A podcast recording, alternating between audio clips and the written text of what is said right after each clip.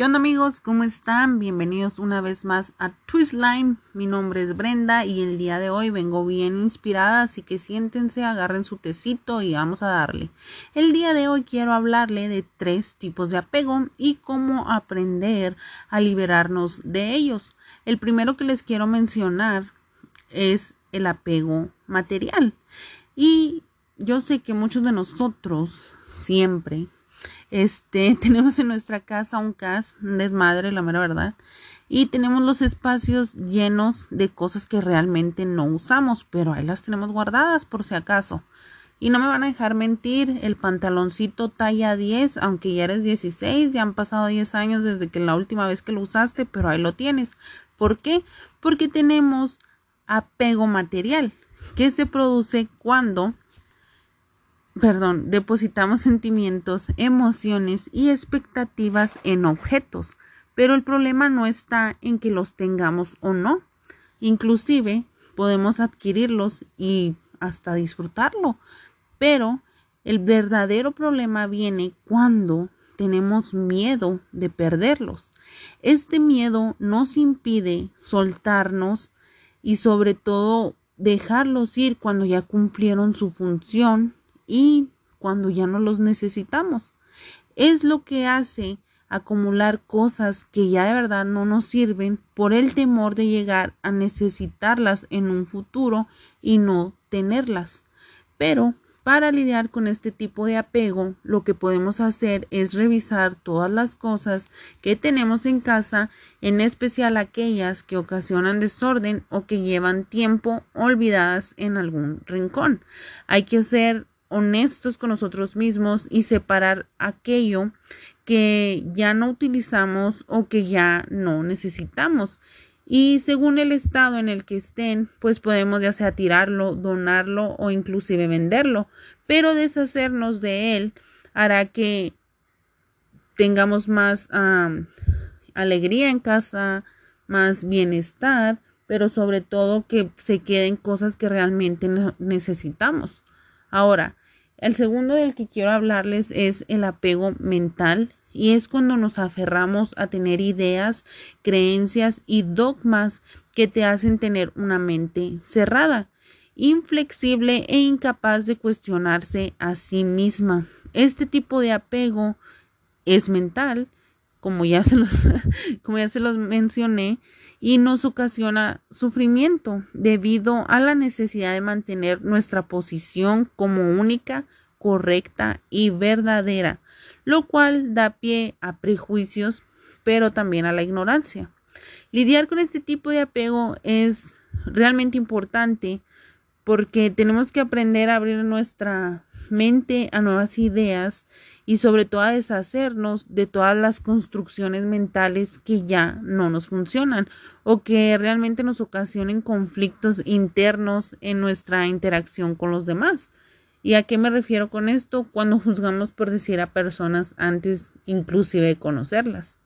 Practicar siempre la empatía, como ya les he mencionado en otros episodios, antes de juzgar y criticar a las personas con base a nuestras ideas prejuiciosas, trata de que nos pongamos en sus zapatos y comprenderlas y entender la razón de el por qué son así. Así que manténganse abiertos a nuevas ideas pero sobre todo a nuevas posibilidades. Escuchen opiniones diversas y contrarias a las tuyas. Hay que aceptar otros puntos de vista y tener la disposición sobre todo de cambiar de opinión o reconocer que tenías, no sé, una idea errónea sobre cualquier tema. Créanme, a veces se aprende mucho más escuchando que hablando. Ahora la última, pero no menos importante por ser la tercera, es el apego emocional. No lloren, no lloren. Ya dejen ir a ese exnovio. Aquí les traigo la solución. Este tipo de apego es el que surge con las personas a través de relaciones personales, pero también familiares y profesionales, en las que buscas reconocimiento, afecto, seguridad, protección y sobre todo ser valorado. Generalmente el apego emocional surge de la idea de que eres un ser incompleto y necesitas del reconocimiento de otros para cubrir lo que te falta.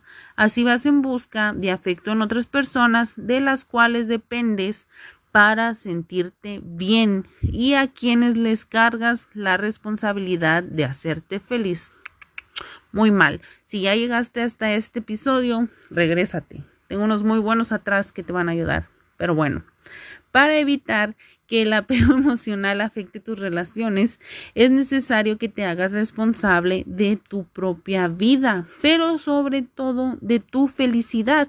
Al hacer crecer en tu interior la seguridad en ti mismo y al tener una autoestima saludable para que esa aprobación que buscas en las demás personas esté en ti.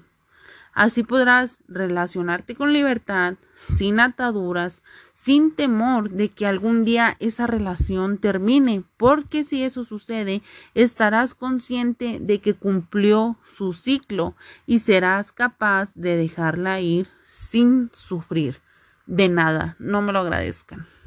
Ahora, ¿cómo practicar el desapego? Bueno, pues la solución para evitar el sufrimiento que ocasionan los apegos hacia los demás es vivir con la actitud del desapego, vaya la redundancia, que es decir, disfrutar de las cosas, situaciones, pero sobre todo de la compañía de las personas con la conciencia de que son transitorias y algún día van a terminar. Nada es para siempre. Así que Aférrate a tus ideas del pasado, en cambio, te hace ah, no progresar y no ser productivo. A que si siempre estás abierto a nuevas perspectivas, esto te va a ayudar mucho a relacionarte fácilmente con las demás personas y ahora sí como dicen, carpetazo y archivo nuevo. Así que es importante que no depositemos expectativas en personas, cosas o relaciones para encontrar nuestra propia felicidad. Ya se los he dicho, la felicidad depende de nosotros mismos, no de nadie más ya que esta es una construcción personal que depende de la autonomía emocional.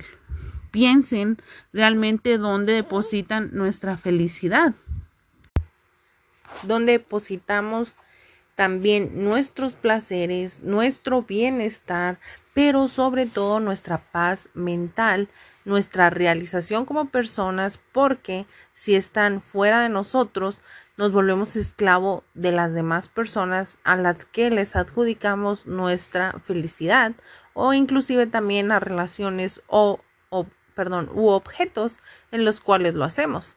Así que esto significa nada más y nada menos que cada persona es responsable de sí misma, de sus actitudes y decisiones. Por supuesto, eso no quiere decir que no necesitemos el afecto de los demás y tampoco quiere decir que evadamos los sentimientos de cariño, de apoyo o amor de los demás, ¿verdad? Pero sí hay que tratar de relacionarnos sin sufrimiento con nuestro entorno es la manera de vivir estos sentimientos y, emociones sin que haya sufrimiento de por medio, sin que las personas o relaciones que los involucran ah, generen miedo, estrés e inclusive ansiedad. Es también ah, evitar la dependencia e inclusive tener resistencia a todo esto, pero con una forma consciente de que algún momento puede llegar a su fin. Así que no tenemos que aferrarnos a que esto nos ocasione algún dolor y tener miedo de querer a dejar las cosas por el simple hecho de que esto nos va a causar ese sentimiento, ¿verdad? Que creo que la mayoría lo hemos pasado cuando terminamos una relación, ya sea con el noviecillo, la pareja o ya saben, shalala, shalala. Pero bueno, espero que les hayan ayudado estos tres apegos, pero sobre todo los tips que nos ayudan a cómo manejarlos y de qué manera pues tratar de identificarlos y superarlos.